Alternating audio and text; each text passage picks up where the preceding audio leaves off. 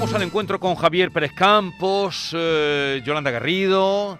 Hoy nos acompaña Norma, que se ha venido. Qué bien, qué bien. A ella le gusta. Hoy A ella me le gusta. manifiesto aquí, me Oh, manifiesto A ella aquí. le gusta, por eso hoy se ha venido. Y más para este tema que ha titulado, nos propone Javier Pérez Campos, el Titanic andaluz. Javier, buenos días. Hola, muy buenos días, Jesús Yolanda y Norma, que te echaba mucho de menos por aquí. Pues yo te, te he escuchado a través de las ondas. Te has manifestado en, mis miedos. Bien, eh, hagamos una introducción al tema que ha titulado Javier, el Titanic andaluz. Se han cumplido 130 años de la peor tragedia naval ocurrida en aguas mediterráneas.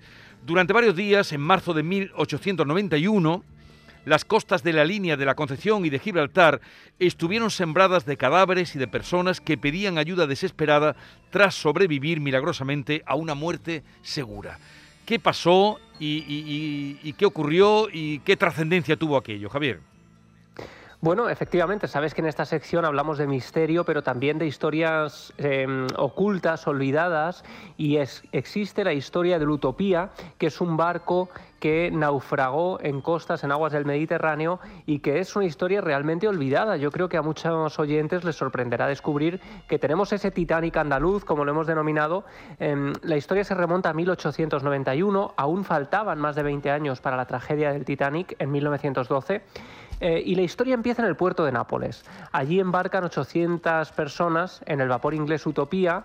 Eh, son personas en su mayoría humilde. Posiblemente por eso la historia no tuvo tanta trascendencia como la del Titanic, porque la mayoría de viajeros iban en tercera clase. En primera clase iban solo tres viajeros, cuentan las crónicas. El resto eran familias humildes italianas que intentaban encontrar esa vida mejor, ¿no? Vivir el sueño americano. Eh, todo fue bien los primeros días. Eh, imaginamos ese ambiente de bullicio, de esperanza, em, esos días de, de- de- de navegando ¿no? en busca de esa vida mejor, hasta que al llegar al estrecho de Gibraltar todo cambia. Ahora conoceremos de la mano de un gran experto que os voy a presentar y que quiero que conozcáis, un buen amigo, cómo sucedió todo, ¿no?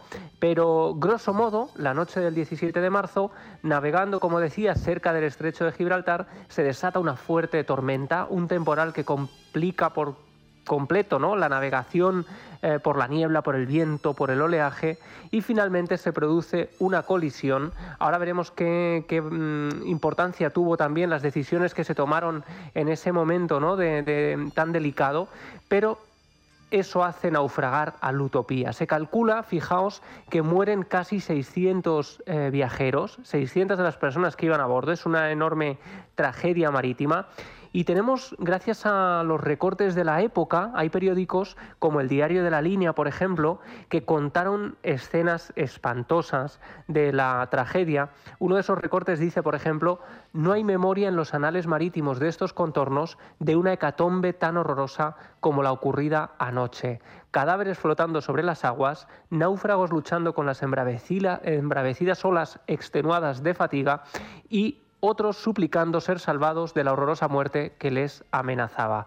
Claro, fijaos, la escena es tan impactante que por la mañana, cuando muchos pescadores van a salir a faenar, descubren las aguas sembradas de cadáveres. Dice la prensa que en la línea aparecen aproximadamente unos 22 cadáveres a lo largo de un kilómetro, 5 hombres, 10 mujeres, 6 niños y un joven de 12 años.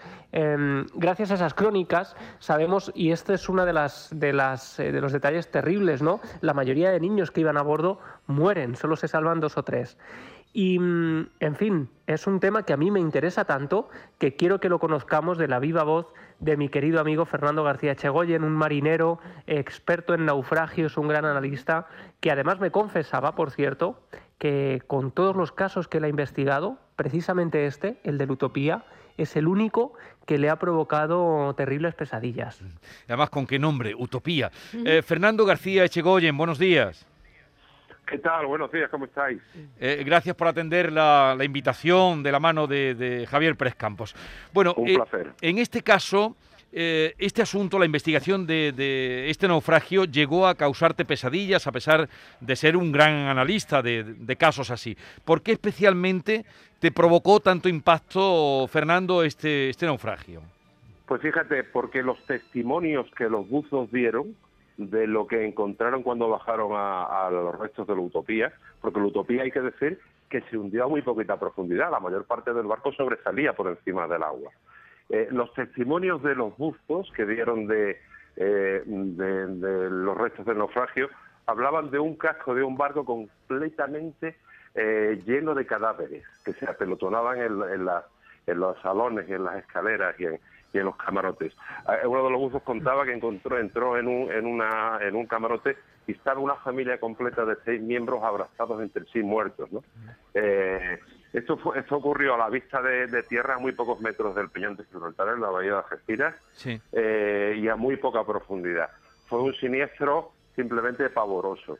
Cientos de personas colgando del aparejo del barco, que ahora explicaremos si queréis cómo y por qué se hundió y, la casi total incapacidad de, prestarle auxilio a esas personas. Fue algo realmente pavoroso y que hasta entonces no se había visto eh, eh, en esa magnitud en las, en las costas españolas. Por eso digo, Jesús, que a mí es un tema eh, que siempre uno de los pocos siniestros que me han producido pesadillas. Ocurrió 21 años antes del Titanic, que ha tenido toda la repercusión eh, cuando son, bueno, allí fueron, se habla de 1.500 muertos, en este, eh, nos decía Javier, 600. Sí, pero ¿se sabe con qué colisionó?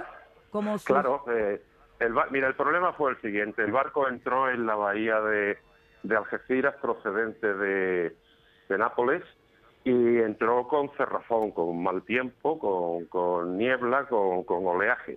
Y fondeados allí se encontraban una serie de barcos de la Royal Navy, de la Marina Real Inglesa. Eh, por un error muy grave de, cálculo del capitán McKee, que era el hombre que mandaba el, el, Utopía, se acercó demasiado a uno de estos barcos, el Ainson, eh, y colisionó con su espolón de proa. ¿Sabéis lo que es un espolón de proa?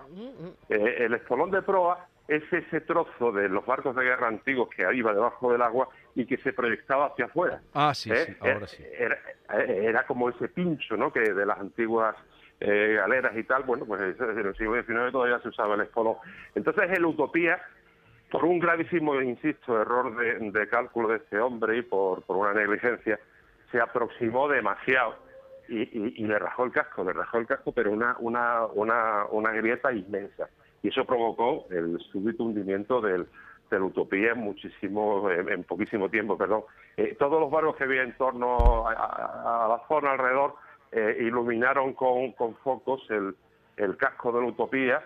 Eh, era una escena que parecía sacada de una película de terror, con toda la tripulación y el pasaje colgando de, del aparejo, e intentaron mm, salvar a aquellas personas pero todo fue en vano. La mayor parte del pasaje pereció en el naufragio. Porque, Fernando, no habían botes salvavidas, debo interpretar, o, y eso de las mujeres y los niños primero tampoco, porque si murieron prácticamente todos los niños, ¿qué sucedió ahí? ¿No habían botes? ¿Se hundió muy de pronto? Sálvese quien eh, pueda. Eh, eh, los botes salvavidas tienen una utilidad solamente en determinadas ocasiones. En un barco que se hunde en tan poco tiempo como le sucedió a la Utopía, los botes salvavidas sirven poco para, para, para muy poco. En Utopía, en el momento en que se le abrió la brecha en el casco, comenzó a hundirse a muchísima, a muchísima velocidad. No hubo forma de arriar botes salvavidas porque la, la, el pasaje eh, simplemente eh, eh, entra en pánico y se, y se lanza al mar, se ocupa las cubiertas, se, se, encaraban a, a, los palos, al aparejo. Entonces el bote salvavidas ahí eh, no tiene utilidad. En cuanto a eso de las mujeres y los niños primero, perdonad que lo diga de esta forma, pero eso desde un punto de vista profesional y técnico es una chorrada. Una chorrada que... Nos lo vendieron en Hollywood. Que tal te venden en Hollywood, no se trata de mujeres y niños primero, hay unos métodos de evacuación del barco que hay que llevarlos, sean niños, sean mujeres, sea, sea lo que sea. Entonces lo, que sucedió fue eso. Eh, Javier, pues fijaos qué curioso además que, eh, bueno, es un lujo, ¿no? Charlar con Fernando además y, a mí me llamó la atención, por ejemplo, la historia de un superviviente que era un español, José Trujillo, eh, que era natural de Almuñécar, en Granada, ¿no? que siempre se habla de que solo había eh, italianos y no, efectivamente había un español entre los supervivientes, igual que había españoles, por cierto, en el Titanic, que esa es otra gran historia que podemos contar un día con Fernando, pero, pero fijaos, me parece muy interesante cómo muchas de las historias que estamos contando en esta sección se están reivindicando ¿no? y se están sacando del olvido, porque el caso de Utopía es un caso que durante muchos años eh, prácticamente no lo recordaba nadie, pero resulta que hace unos meses el Ayuntamiento de la línea de la Concepción anunció la preparación de unas jornadas para eh, reivindicar la historia de este barco, del Utopía. Invitaron incluso al cónsul de Italia en, en, Gibraltar para asistir a los actos organizados del 1 de noviembre, el Día de los Difuntos, ¿no? para hacer una ofrenda floral a las personas enterradas en el cementerio de la línea que procedían del Utopía, porque muchos de ellos están enterrados allí. Y yo no sé si Fernando conoce lo que sucedió después con respecto a las indemnizaciones, que parece que es algo que, hay varios investigadores actualmente intentando esclarecer porque no fueron muy allá, ¿no? Porque parece que incluso las indemnizaciones que se dieron a los pocos supervivientes mmm, fueron incluso inferiores económicamente a lo que les costó el, el pasaje, ¿no? El, el billete de ida a Nueva York. Es que en aquella época no estaba institucionalizado el seguro obligatorio de viajeros. Es así de simple. Tú te embarcabas en un barco de, Europa a, América en general y no tenías eh, probablemente un seguro de, de, viajeros. Eso fue lo que ocurrió. Ahora, eso, eso nos llama mucho la atención, pero por, por, aquella época era lo habitual. Pero eso no solo ha ocurrido con el Utopía, eso ha ocurrido incluso con un naufragio tan tan importantes y tan memorables, con gente tan importante como del, del, del, del Titanic, perdón. Es decir, el cobro de indemnizaciones ha sido luego ridículo, eh, sobre todo en, en, en, relación con la pérdida de vida y con el sufrimiento que ha conllevado esas catástrofes, efectivamente. Este naufragio de la utopía que ocurrió aquí en Andalucía, eh, pues fueron 130 años, se cumplieron el año pasado, ahora dentro de nada, de dos meses, se cumplirán 131. Sí. Eh, pero a, habla Fernando de esa cantidad de, de muertos que has descrito muy bien, 600. ¿Qué se hizo con los cadáveres? Eh, pues mira, con los cadáveres en aquella época, eh, por lo general, se solían enterrar en fosas comunes.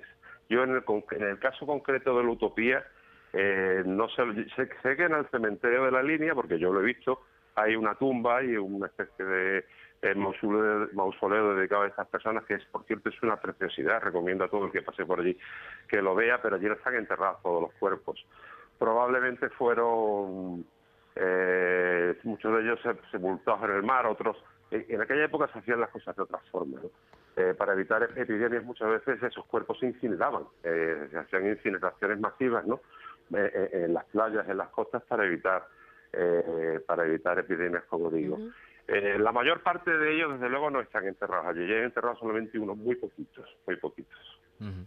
Bueno. bueno, imagino, Fernando, que habrán eh, casos porque en ese tiempo estaba había mucha mucho tráfico marino de las costas españolas que iban a Cuba eh, por el tema de las plantaciones.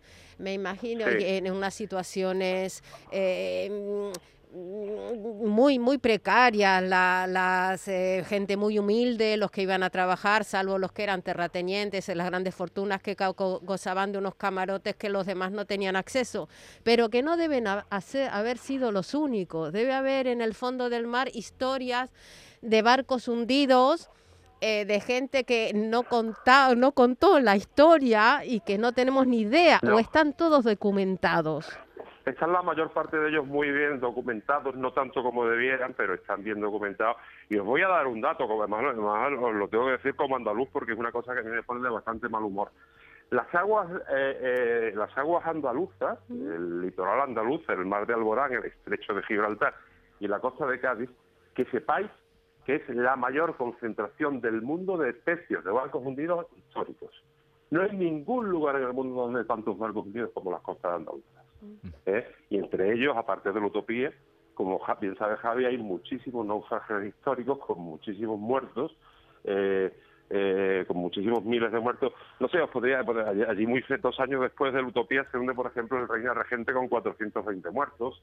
Eh, uh -huh es que podría estar hablando horas de los naufragios que hay en las costas de Andalucía. Uh -huh. eh, yo muchas veces bueno, lo fíjate, digo... Dime, dime, eh, no, Decía Fernando que tú además eres un gran lector ¿no? de historias de terror marítimas eh, y muchas veces hemos intercambiado ¿no? ideas también, libros, y hay detalles, por ejemplo, que a mí me parecen de pesadilla dentro del- de la historia de la utopía, y es como, por ejemplo, unos días después del naufragio, esta es, una es un detalle un poco impactante, ¿no? pero es para hacernos una idea de la magnitud de lo que fue aquello, eh, contaban los periódicos de la línea, por ejemplo, que yo he recogido algunos de ellos, em, que en un pargo capturado en la Tunara se encuentra la mano de una niña, ¿no? Es decir, que durante mucho tiempo, aunque en un primer momento esos cuerpos son entregados de vuelta a la tierra, ¿no? A través del mar, el mar va vomitando, entre comillas, esos cuerpos eh, víctimas del naufragio, en realidad durante varios días todavía se van encontrando algunos detalles escabrosos de, mm, que dan fe, digamos, de lo que fue aquel naufragio, ¿no?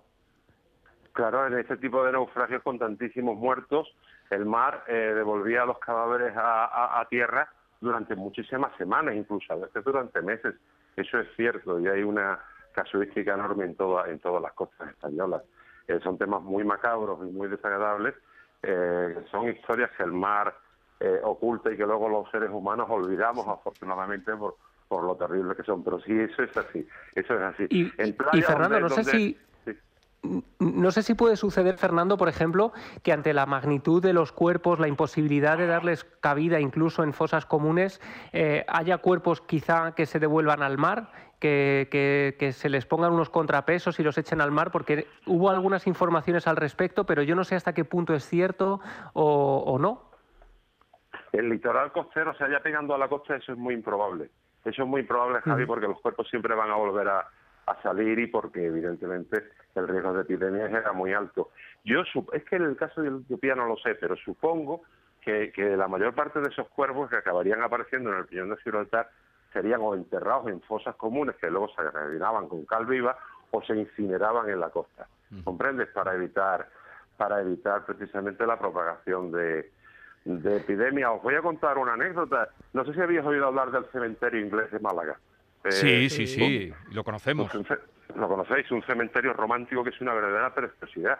Bueno, pues el cementerio inglés eh, eh, tuvo que construirse porque a las personas que no eran de religión católica se las enterraba en la playa, a los protestantes y, y- y náufragos y demás se les enterraba en la playa, pero claro, los animales desenterraban los cuerpos y aparecían unos espectáculos dantescos, aparte, insisto, del riesgo de epidemia. Por eso los cuerpos se incineraban y por eso se construyeron eh, cementerios específicos eh, para, para albergar los cuerpos de los náufragos, como es el, el caso del cementerio inglés. Allí hay muchísimos náufragos enterrados, ¿no? Incluso en otros puntos de España hay cementerios específicos para las víctimas de determinados naufragios en los cuales hubo muchos muertos. Ya os digo, en el caso de la utopía, lo más probable es que, que estén enterrados en fosas comunes en Gibraltar o que se incineraran. Y de hecho el cementerio inglés de Málaga es uno de esos sitios donde, por cierto, se han hecho también actuaciones, bueno, agendas culturales, ¿no? De, Sí. de en Halloween, en este tipo de, de festividades, y que también tiene sus misterios y sus leyendas. Es decir, que un día podemos contar Podemos también las historias de aparecidos, de marineros, que es, que es quizá todavía más romántico, ¿no? Si las historias de fantasmas y aparecidos son historias románticas, si hablamos ya de marineros fantasma o de barcos fantasma, eso es algo que podemos hacer con Fernando un día y que puede ser una historia maravillosa. Pues por supuesto que sí, porque es un gran contador de, y narrador, como han podido comprobar. Eh, pues ya saben, de la Utopía, 131 años se cumplirán en marzo, ahí en el estrecho de, de Gibraltar, 600 eh, muertos. Fernando García Echegoyen, gracias por haberte asomado. Ya Un volveremos. placer, un placer amigo, lo cuando queráis. Un de- abrazo de- fuerte. de dónde eres?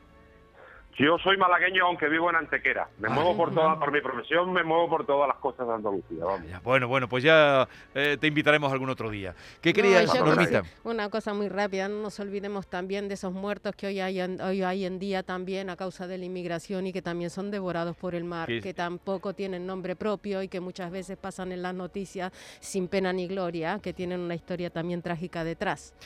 Eh, eh, por supuesto que los tenemos muy, muy presentes. Eh, Javier, Javier, Un abrazo grande. un abrazo espero grande. Que, A- hasta- que hayáis disfrutado de esta historia. Sí. Sí, eh, nos, ha enriquecido en el conocimiento de nuestra historia, desde luego. Javier Pérez Campo, un abrazo y hasta la próxima semana. Un abrazo. Feliz semana, amigos. Adiós.